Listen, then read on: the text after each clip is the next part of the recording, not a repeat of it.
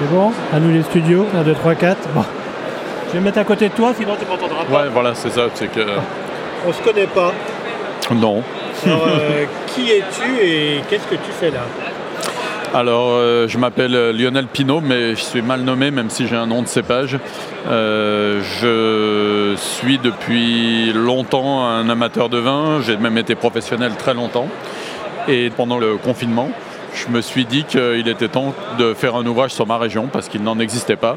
Donc, ma région, c'est le Rhône du Nord, c'est-à-dire ce qu'on appelle ce qui vient d'un terme d'anglais Northern Rhône qui, euh, qui, signifie le nord de la vallée du Rhône, pas le nord du département du Rhône ni le nord du fleuve.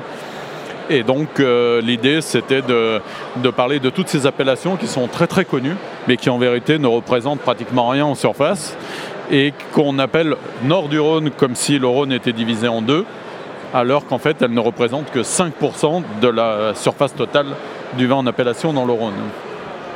Donc ça correspond euh, aux grosses appellations.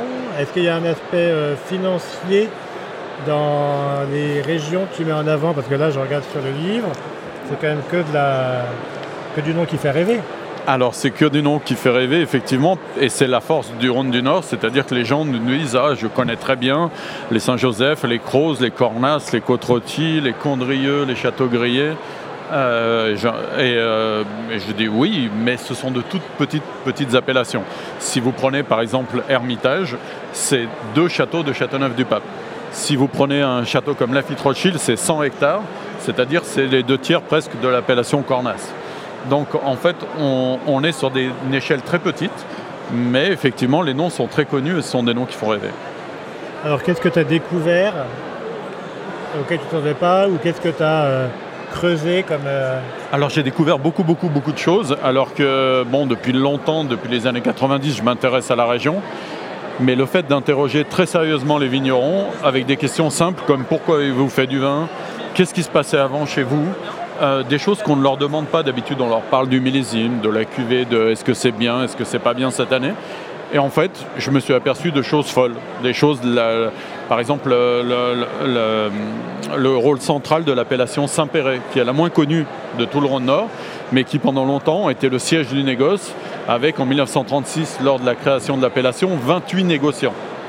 Ah, aujourd'hui, quand on demande à quelqu'un de citer deux ou trois producteurs de Saint-Péret, il n'est pas capable. Et eh ben à l'époque, il y avait 28 négociants à Saint-Péret. On y avait copié la méthode champenoise. Donc on y faisait des pétillants qui étaient très célèbres et euh, donc qui ont quasi disparu aujourd'hui, mais c'est intéressant de garder vivant cette, euh, cette mémoire en fait. Et tu es amateur de Vallée du Rhône Oui, je suis amateur de Vallée du Rhône dans son ensemble, mais là c'est vraiment la région dans laquelle j'ai grandi, qui est le nord et qui est une région qu'on pourrait qualifier, parce qu'on est à Lyon, de lyonnaise. Parce que c'est une région où on mange des quenelles, où on cuisine au beurre, à la crème, où on mange du gratin dauphinois. C'est d'ailleurs, Vienne était le centre du Dauphiné au départ, avant que Grenoble ne prenne son essor. Vienne était le centre du Dauphiné. Et en fait, on est sur euh, des régions qui ont un accent euh, qui ressemble à celui de Lyon, de Saint-Étienne, de Grenoble, et pas du tout sur l'accent du Sud. Si vous prenez euh, la plupart des vignerons de la région, ils n'ont pas du tout l'accent du Sud. Et euh, quand on me dit ah ouais le Rhône super, le Sud, les cigales, tout ça, alors on a de plus en plus de cigales avec le réchauffement, mais euh, il y a quelques années il n'y en avait pas. Et c'est euh, une région qui est verte, qui a un climat un, peu plus continental d'abri, mais qui n'est pas une région à proprement parler méditerranéenne. Et les cépages ne le sont pas non plus. La Syrah a été replantée après la Seconde Guerre mondiale en masse dans le sud de la France. Donc les gens se disent ah c'est un cépage du sud, mais c'est pas du tout ça c'était pour remplacer des hybrides qui étaient dans le sud. Mais avant, la Syrah ne dépassait quasi pas euh, la, ville de Valence. C'est un cépage euh, de, climat plus tempéré. Est-ce que c'est un livre d'actualité ou un livre de mise en abîme euh, Est-ce que si on cherche des réflexions sur ce qui se passe en ce moment, par exemple, on peut trouver des infos ou c'est plus quelque chose avec du recul Il y, y, a effectivement une grande partie historique pour expliquer la région. Euh, comment les producteurs sont arrivés, comment chacun s'est installé, comment chaque appellation a une histoire différente, ça c'est sûr. Après, il y a aussi des perspectives, c'est-à-dire qu'on voit de plus en plus de gens faire des vins bio. Là, on est dans un salon de vin nature aujourd'hui. Euh, beaucoup de gens font euh, des, vins nature. Et dans un, des paragraphes, je m'y intéresse, à savoir pourquoi ils ont fait des vins nature à une période où personne n'en faisait. que ce soit des légendes aujourd'hui de la région comme Thierry Allemand, comme Jean-Michel Stéphane, qui sont des, personnages très importants dans la région, comment ils ont commencé à faire des vins complètement différents de ce qui se faisait avant. Et ce ne sont pas les mêmes régions, pour ceux qui liront le livre, vous le verrez, ce pas les mêmes raisons qui ont poussé Thierry Allemand à faire du vin nature que les raisons qui ont poussé Jean-Michel Stéphane. Et c'est ce que je trouve intéressant, c'est que le vin pour moi c'est des hommes de l'histoire et du territoire. Euh, après, il y a chacun sa façon de faire, chacun ce qu'il aime.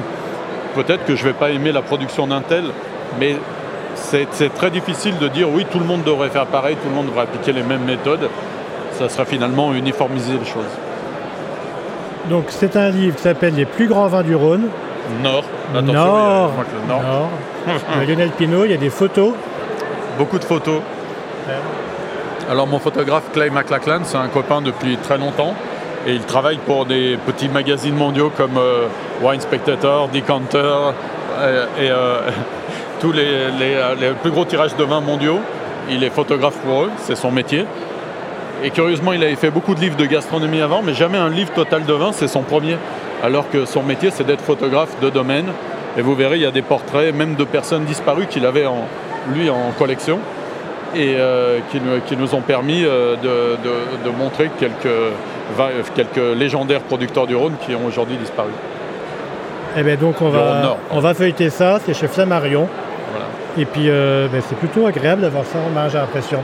de se laisser porter et voyager dans le Rhône Nord.